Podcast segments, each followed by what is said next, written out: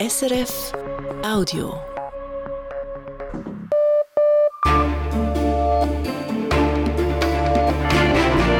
Radio SRF Echo der Zeit mit Ivan Lieberherr. Pensionierte dürfen sich über eine 13. AHV-Rente freuen.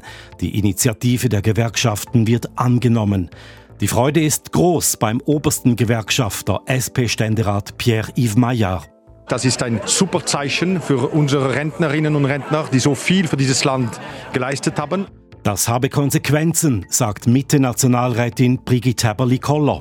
Der Mittelstand, Alleinerziehende, junge Familien werden jetzt zusätzlich zur Kasse gebeten. Ihre Lohnabgaben werden sich erhöhen. Also das werden wir aushalten müssen. Jemand müsse die Rechnung bezahlen, sagt auch Ökonom Marius Brüllhardt. Man kann nicht den Fünfer und das Weckli haben. Und im Moment wollen viele Leute Weckli und da muss der Fünfer irgendwo herkommen. AHV gibt's ab 65. Das Rentenalter wird nicht erhöht. Die Initiative der Jungfreisinnigen scheitert klar. Die Enttäuschung hält sich in Grenzen bei Matthias Müller, dem Präsidenten der Jungfreisinnigen. Was sachlich richtig ist, kann politisch nicht falsch sein. Ich bin zuversichtlich, dass dieser Inhalt, dieser Aspekt nach einer Erhöhung des Rentenalters in die nächste bundesrätliche Vorlage einfließen wird, weil wir nicht darum herumkommen werden. Die AHV-Abstimmungen, Reaktionen und Analysen und das Gespräch mit Innenministerin Elisabeth Bohm-Schneider hier im Echo der Zeit. Dann Regierungsratswahlen im Kanton St. Gallen. Die fünf bisherigen schaffen die Wiederwahl. Und längere Pisten für den Flughafen Zürich.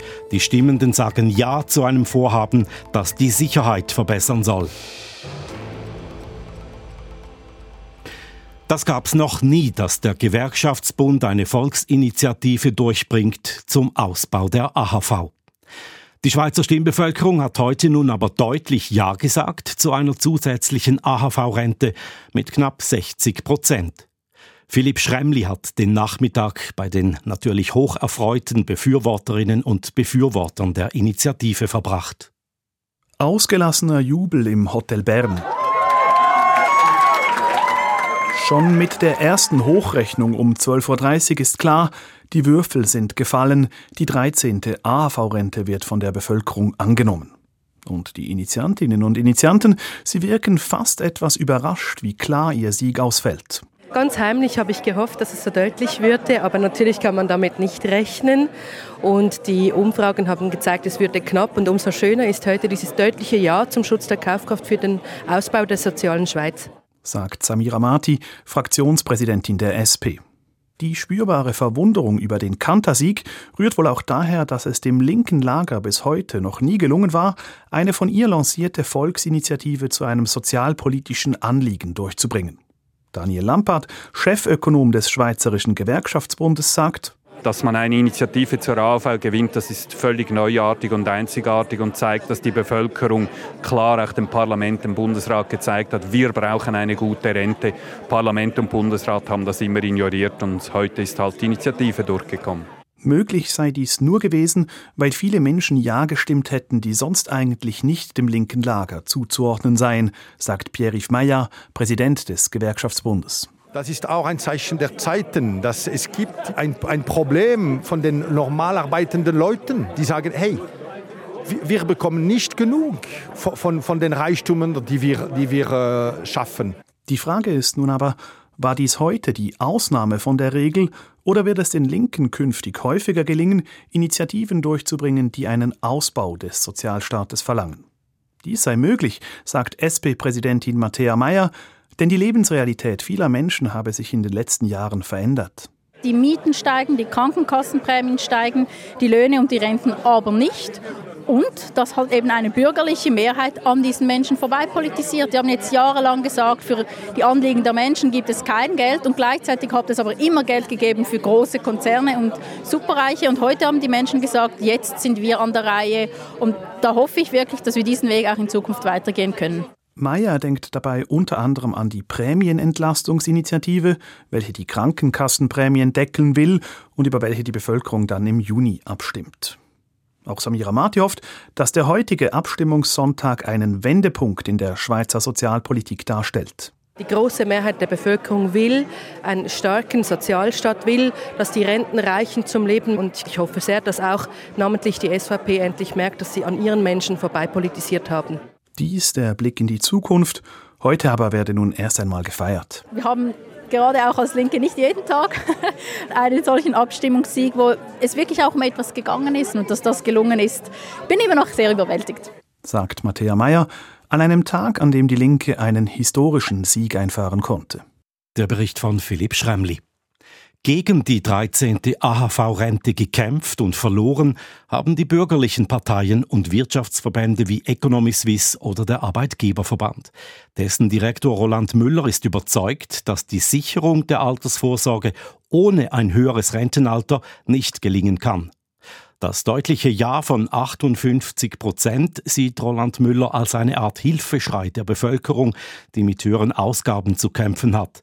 Deshalb findet er es auch nicht richtig, die 13. Rente mit höheren Lohnabzügen finanzieren zu wollen. Diese Lösung hatten auch die Initiantinnen und Initianten vorgeschlagen. Wir müssen vorsichtig sein mit Lohnprozentabzügen, weil das eben wirklich die Arbeit verteuert. Und das kann nicht im Interesse auch nicht der Arbeitnehmenden sein. Die Finanzierung der 13. AHV-Rente mit 4 bis 5 Milliarden Franken wollen der Arbeitgeberverband und Economy Suisse vielmehr durch eine Erhöhung der Mehrwertsteuer sicherstellen. Für Economy Suisse Direktorin Monika Rühl wäre das die fairste Lösung. Weil Mehrwertsteuer zahlen wir alle, jene, die noch im Erwerbsleben sind und jene, äh, die nicht mehr im Erwerbsleben sind, zahlen das eben auch. Das scheint mir die fairste Lösung.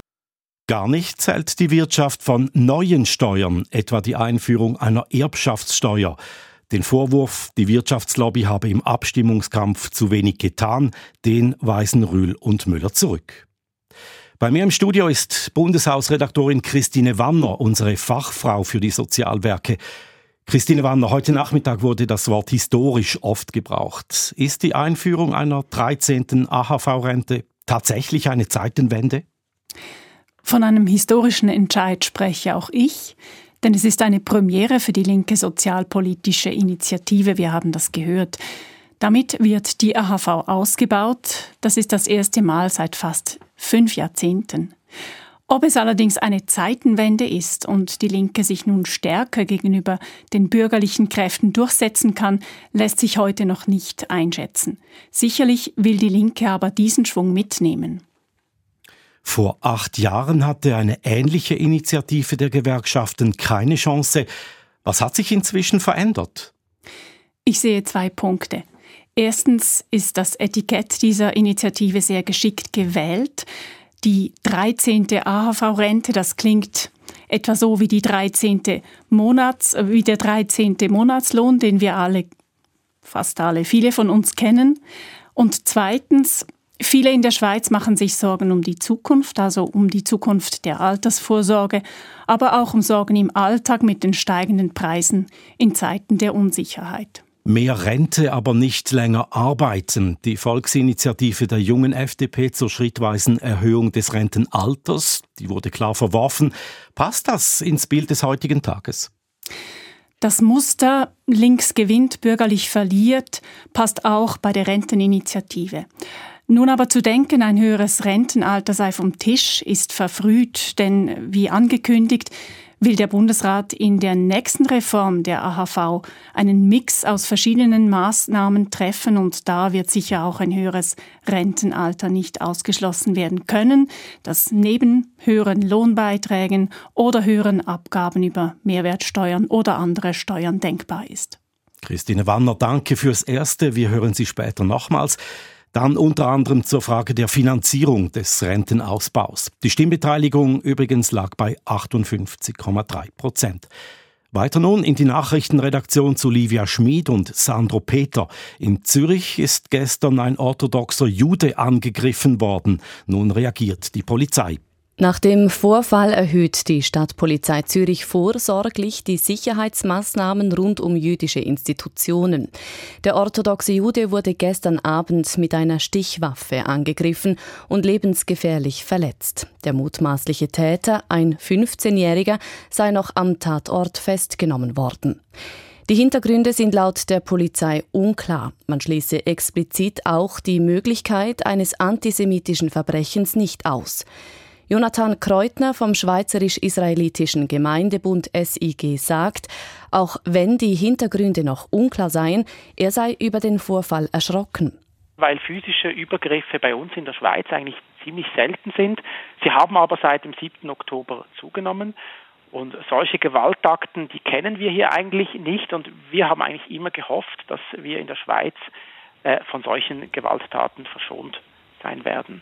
Man warte nun die Ergebnisse der Polizeiermittlungen ab, so Kreutner zu Ergebnissen der kantonalen Abstimmungen.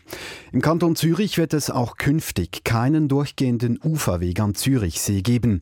Die Stimmberechtigten haben die Uferinitiative abgelehnt mit gut 64 Prozent Nein-Stimmen. Angenommen wurde der Gegenvorschlag zur Anti-Chaoten-Initiative der SVP.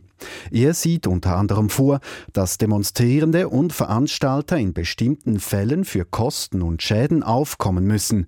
Die Initiative selbst wurde abgelehnt. In den Kanton Bern, da können dringliche Gesetze künftig sofort in Kraft gesetzt werden. Die entsprechende Änderung der Kantonsverfassung wurde angenommen. Neu treten Gesetze sofort in Kraft, wenn sie das Kantonsparlament mit einer Zweidrittelmehrheit verabschiedet hat. Innerhalb sechs Monaten muss dann eine Volksabstimmung folgen. Im Kanton Solothurn wird die Zahl der Staatsangestellten nicht beschränkt. Die Stimmenden lehnten eine entsprechende Initiative der FDP ab. Die Initiative wollte die Zahl der Kantonsangestellten auf eine Person pro 85 Einwohnerinnen und Einwohner beschränken. Das Wallis hält an der alten, über 100-jährigen Kantonsverfassung fest. Die Stimmenden lehnten den Entwurf einer neuen Verfassung ab. Außerdem sprachen sich die Stimmenden gegen eine Verlängerung der Ladenöffnungszeiten aus. Damit schließen die Läden im Wallis unter der Woche in der Regel weiterhin um 18.30 Uhr.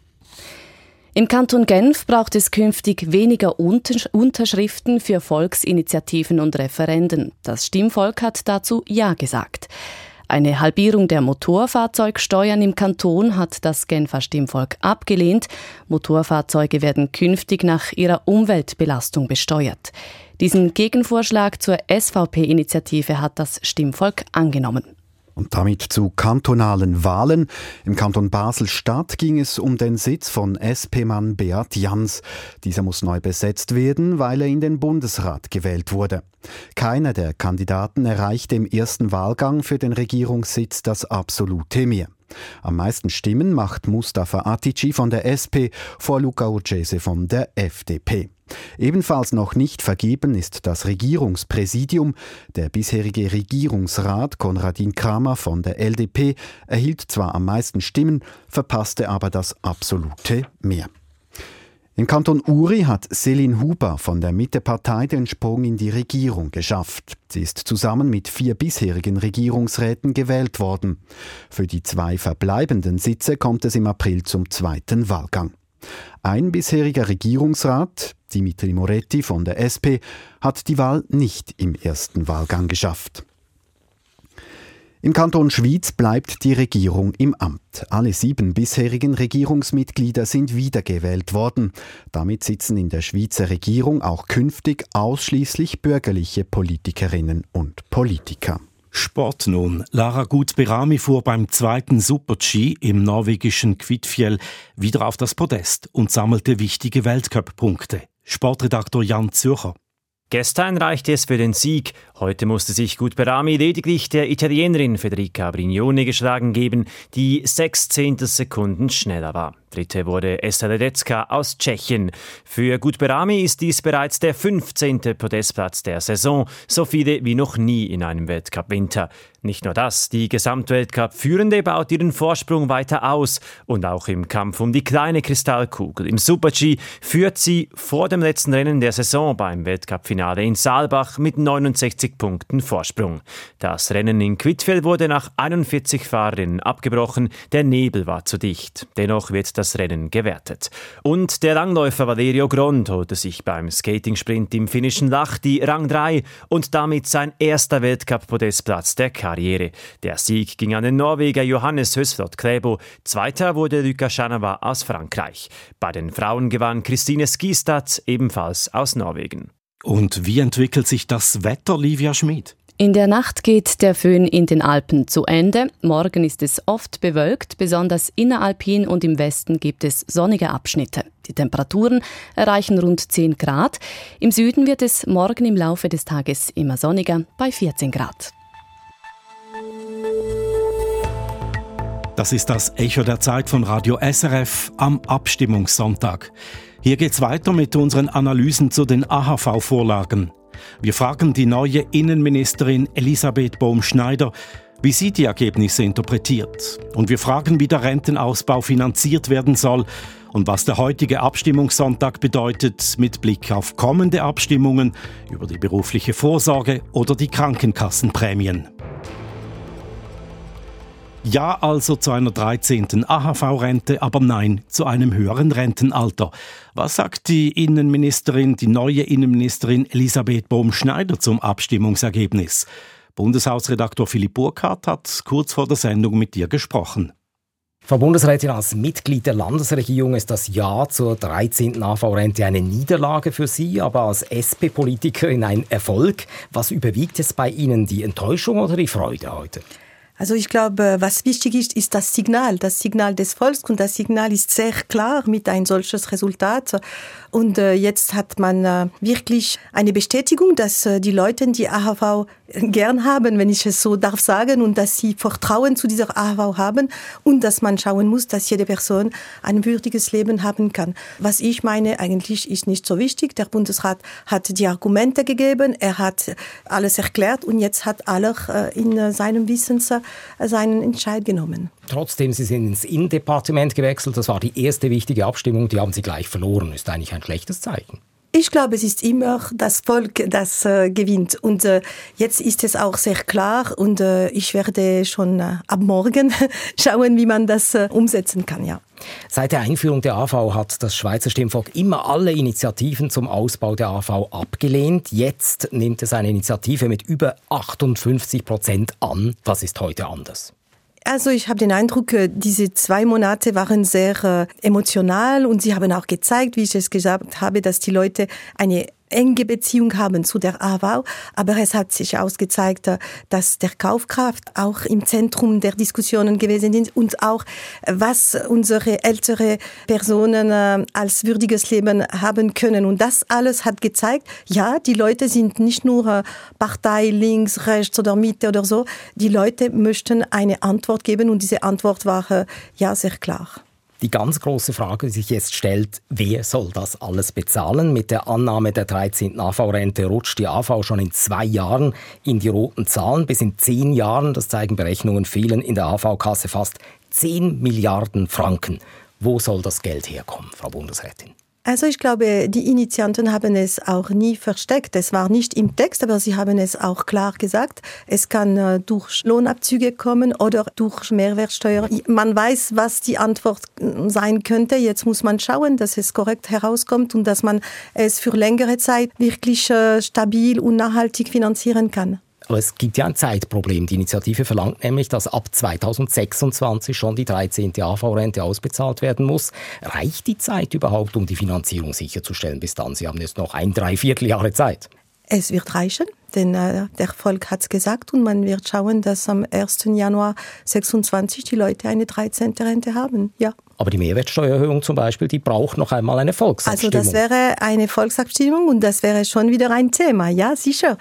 Also man muss schauen, ob es, ob es durch den Lohnabzüge kommt oder so. Das wird eine politische Diskussion sein im Bundesrat, aber auch im Parlament und mit den Spitzen äh, der Politikparteien und so weiter. Man muss diskutieren. Jetzt das Volk hat es klar gesagt, was äh, sie möchte, also was die, die Bevölkerung möchte. Und jetzt muss man politisch unsere Verantwortlichkeit nehmen, um die richtige Antwort äh, vorzubereiten. Und auch gegen eine Erhöhung der Lohnabzüge könnte man das Referendum ergreifen, was dann auch wieder eine Volksabstimmung bedeuten würde.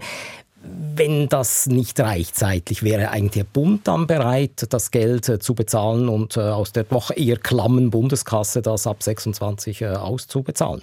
Also ich kann mich nicht vorstellen, dass man zum Beispiel mit, mit der Lohnabzüge wirklich keine Möglichkeiten hat, denn es war nie äh, bestritten zu sagen, es wird etwas kosten. Es war immer, wer wird das Ganze bezahlen, aber etwas wird es kosten und niemand hat gesagt, es ist gratis, das, äh, es kommt nicht aus dem Himmel. Und dieses Vertrauen ist sehr wichtig und ich glaube jetzt auch, äh, die politischen Parteien werden ihre Verantwortung nehmen und äh, wir werden etwas äh, korrekt und etwas, äh, das eine Kompromiss sein kann. Sehr deutlich abgelehnt wurde die Renteninitiative, die ein höheres äh, Rentenalter verlangt hat. Ist ein höheres Rentenalter jetzt vom Tisch, weil Sie müssen ja bis Ende 26 eine Sanierungsvorlage vorlegen. Also da wird kein höheres Rentenalter drin sein. Also man hat es schon mit AHV 21 gesehen, es war sehr äh, eng und sehr emotional. Dieses Mal ist es sehr klar. Äh, ich glaube, man muss ein wenig schauen, wie es kommt mit äh, die Flexibilisierung der Rente. Und jetzt ist es wirklich nicht die Zeit zu sagen, ja, es ist eine Antwort beschränkt auf die Erhöhung des Alters. Aber man wird das Ganze schauen und ich denke, es, es ist schon wichtig zu schauen, was AHV 21 zeigt in den nächsten Jahren. Besten Dank, Frau Bundesrätin, für das Gespräch. Merci beaucoup, besten Dank. Merci. Bundesrätin Elisabeth Bohm-Schneider. Ihr Departement muss jetzt also einen Vorschlag ausarbeiten, wie die 13. AHV-Rente finanziert werden soll. Die Kosten dafür schätzt der Bund auf 4 bis 5 Milliarden Franken jährlich. Und das in einer Zeit, in der beim Bund ohnehin die Mittel fehlen, um alle Wünsche zu finanzieren. Wer die Rechnung bezahlen soll, das haben die Initianten allerdings bewusst offen gelassen.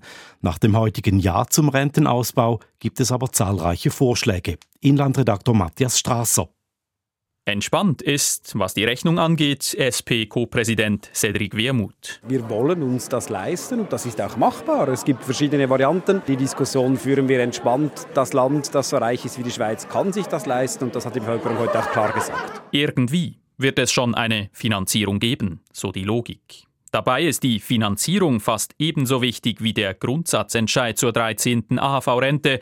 Das sagt Marius Brühlhardt, Ökonomieprofessor an der Universität Lausanne. Das Interessante ist, dass je nach Finanzierung das Endresultat dieser Übung ganz anders ausfällt. Also ob jetzt letztlich die Reichen die Armen finanzieren oder eher nicht, hängt sehr stark damit zusammen, was jetzt als Finanzierung dann äh, aufgegleist wird. Am wahrscheinlichsten ist, dass an drei Stellschrauben gedreht wird. Erste Option, höhere Abzüge auf die Löhne. Das würde umverteilen von reich zu arm. Und es würde die Arbeit in der Schweiz generell verteuern. Zweite Option, höhere Mehrwertsteuern auf fast alles, was wir einkaufen. Das träfe Menschen mit tieferen Einkommen überdurchschnittlich stark.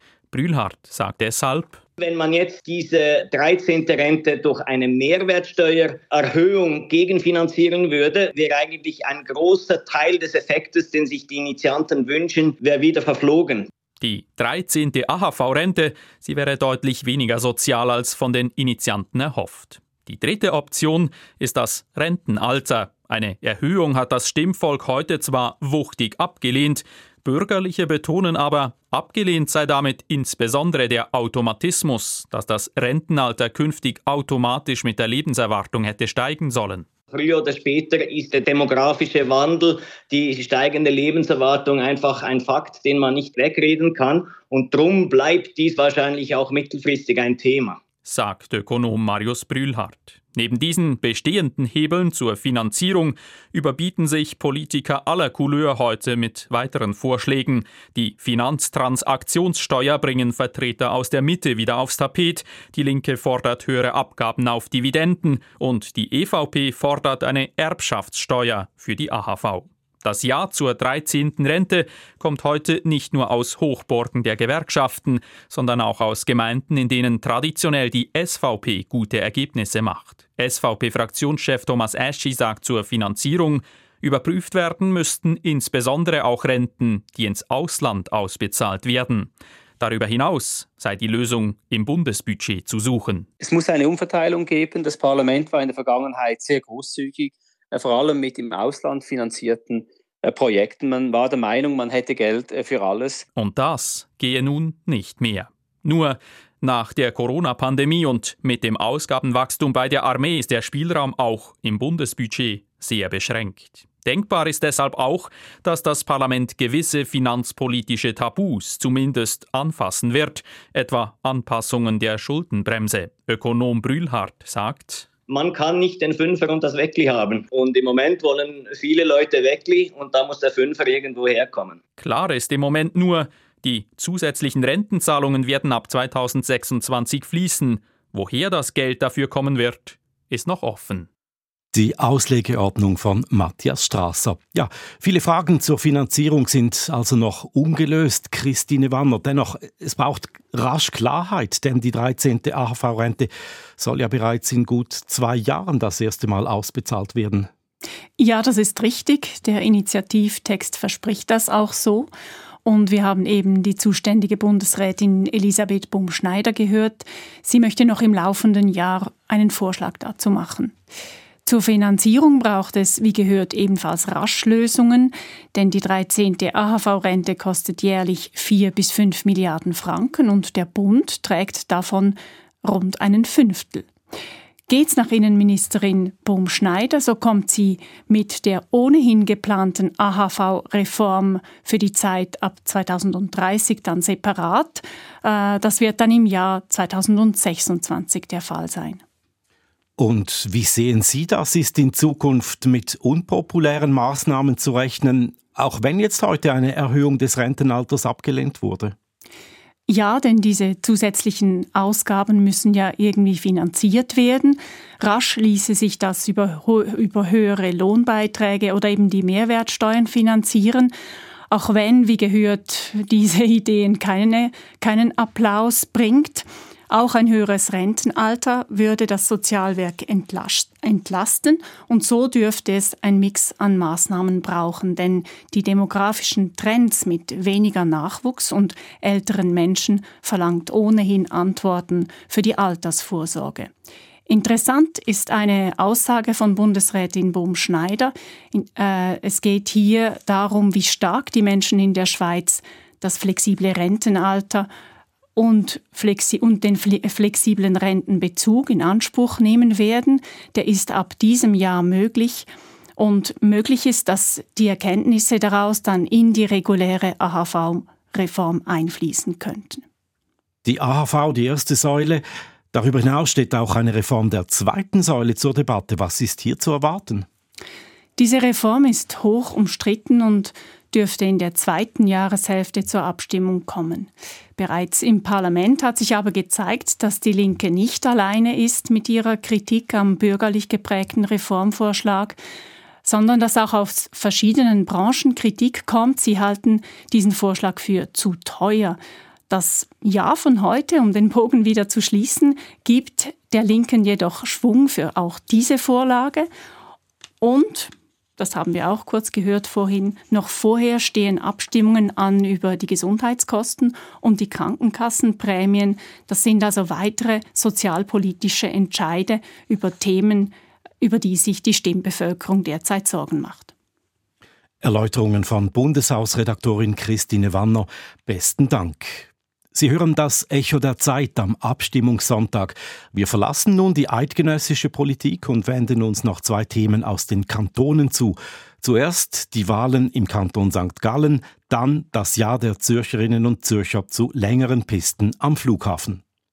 Bei den Erneuerungswahlen in die St. Galler Kantonsregierung sind erst fünf der sieben Sitze besetzt worden. Alle bisherigen haben es geschafft. Nun braucht es also einen zweiten Wahlgang. Die beste Ausgangslage hat die SVP, sagt Ostschweiz-Korrespondentin Selina Etter. Bis jetzt läuft alles nach Plan für die St. Galler SVP. Diese war mit zwei Kandidierenden angetreten, jemanden zum Verteidigen des eigenen Sitzes und jemanden zum Erobern eines SP-Sitzes. Nach dem ersten Wahlgang belegt die SVP die Plätze 1 und 2 unter dem absoluten Mehr mit Dana Zemp und Christoph Hartmann. SP-Kandidatin Bettina Sorber muss sich mit dem dritten Platz und fast 10.000 Stimmen Rückstand begnügen. Damit habe sie allerdings gerechnet, sagt Bettina Sorber. Wir sind im Kanton St. Gallen, wir sind äh, von der SP her, wird uns nie etwas geschenkt. In einem ersten Wahlgang haben wir in der Regel keine Chance oder haben wir noch nie eine Chance gehabt, um gewählt zu werden. Aber ich freue mich, wenn doch deutlich können über unser Lager mobilisieren Das muss die SP auch, wenn sie sich in einem zweiten Wahlgang mindestens auf Rang 2 hieven will. Man suche in den nächsten Tagen das Gespräch mit den Grünen und der GLP, sagt SP-Kandidatin und Fraktionspräsidentin Bettina Surber. Sollten diese Parteien ihre Kandidaturen zurückziehen, könnten ihre Stimmen im zweiten Wahlgang der SP zugutekommen. Aber auch die SVP plant schon den zweiten Wahlgang. Das gute Resultat spreche für sich, sagt SVP-Kantonalpräsident Walter Gartmann. Das zeigt, sie einen guten Wahlkampf gemacht miteinander.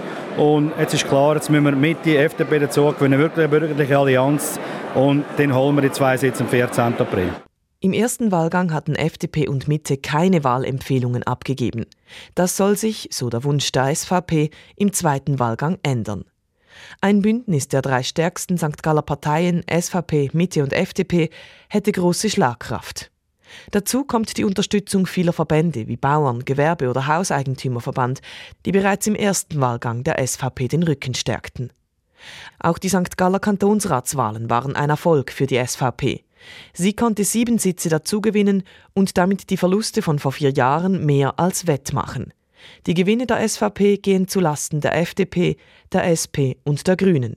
Die Grünen verlieren nun sogar höchstwahrscheinlich ihre Fraktionsstärke im St. Galler Kantonsparlament. Piste 28 und Piste 32 am Flughafen Zürich Sie können verlängert werden.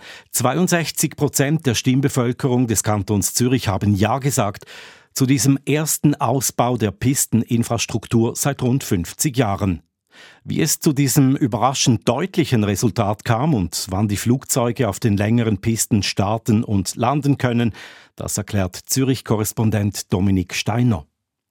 Ob in der großen linken Stadt Zürich, auf dem Land in Eglisau oder in der Flughafengemeinde Kloten, Quer durch den Kanton hat der Flughafen Zürich eine deutliche Mehrheit überzeugen können. Flughafenchef Lukas Brosi ist erleichtert über diesen Entscheid. Die Pistenverlängerungen haben verschiedene Vorteile. Es geht um mehr Sicherheit, mehr Pünktlichkeit, mehr Nachtruhe, wovon letztlich die ganze Bevölkerung auch äh, profitiert. Das klare Jahr ist für mich aber schon auch ein Zeichen des Vertrauens und ein Zeichen für die Wichtigkeit des Flughafens im Kanton Zürich und für die ganze Schweiz. Sicherheit. Vor allem mit diesem Argument hat der Flughafen über das bürgerliche Lager hinaus gepunktet. Ein Nein gab es einzig in denjenigen Gemeinden, die stark von Fluglärm betroffen sind. Das klare Ergebnis zeigt, auch Linke haben für die Pistenverlängerung gestimmt, gegen die Parole von SP und Grünen. Das liege wohl daran, dass der Flughafen alles in Aussicht gestellt habe, was sich die Bevölkerung wünscht, sagt Priska Seiler-Graf. Die SP-Nationalrätin wohnt selber in der Flughafengemeinde Kloten. Mehr Nachtruhe, mehr Pünktlichkeit, mehr Sicherheit, sicher kein Kapazitätsausbau. Und versprechen kann man natürlich vieles. Der Tatbeweis der kommt erst viel später und es ist schwierig, dagegen anzukämpfen. Ich hoffe, dass die Versprechungen eingehalten werden. Wirklich, das würde nämlich allen etwas bringen. Es wäre aber das erste Mal, dass der Flughafen Zürich wirklich äh, Versprechungen einhält. Aber ich hoffe auf die Premiere. Im Abstimmungskampf hat der Flughafen stets betont, längere Pisten führten nicht zu mehr Starts und Landungen, also auch nicht zu mehr Fluglärm.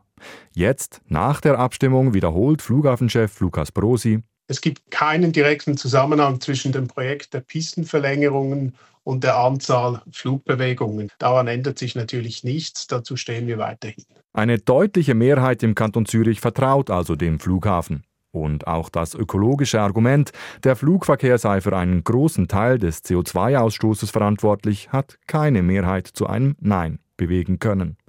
So kann Flughafenchef Brosi jetzt den Ausbau angehen. Mit dem Ja zu den Pistenverlängerungen ist ein wichtiger Meilenstein erreicht. Wir werden jetzt das Plangenehmigungsgesuch ausarbeiten, gehen dann von einem mehrjährigen Verfahren aus und einem Baustart für die Pistenverlängerungen rund im Jahr 2030. Läuft alles nach Plan, können die Flugzeuge in etwa zehn Jahren auf den verlängerten Zürcher Pisten starten und landen. Der Bericht aus Zürich von Dominik Steiner. Damit beschließen wir unsere Berichterstattung zum Abstimmungssonntag. Wir schulden Ihnen noch drei Fußballresultate der Schweizer Super League. Luzern verliert gegen Lugano 0 zu 1, Winterthur besiegt Yverdon 2 zu 1 und der FC Zürich gewinnt gegen die Young Boys 1 zu 0. Was auch noch fehlt, der kurze Blick in die kommende Echo-Woche. Am Mittwoch tritt Chinas Volkskongress zu seiner jährlichen Sitzung zusammen. Ein Schwerpunkt wird die lahmende Wirtschaft sein. Unser China-Korrespondent hat mit Arbeitern gesprochen, die berichten, wie ihre Löhne im letzten Jahr mehrmals gesunken sind. Und nicht nur in China, auch in zahlreichen anderen Ländern sinken die Geburtenraten. Der Demografieexperte Wolfgang Lutz erklärt im Echo-Gespräch die Ursachen des Bevölkerungsschwunds und ob uns dies beunruhigen sollte. Das also zwei der Themen, die wir nächste Woche aufgreifen. Für heute war's das jetzt, das Echo der Zeit vom Sonntag, dem 3. März, mit Redaktionsschluss um 18.35 Uhr. Verantwortlich für diese Sendung Markus Hoffmann, für die Inlandredaktion Elmar Plotza und Stefan Eiholzer, für die Nachrichtenredaktion Jan von Doppel und Manuela Burgermeister, für die Technik Reto Fellmann und Harald Kapp und am Mikrofon war Ivan Lieberherr. Das war ein Podcast von SRF.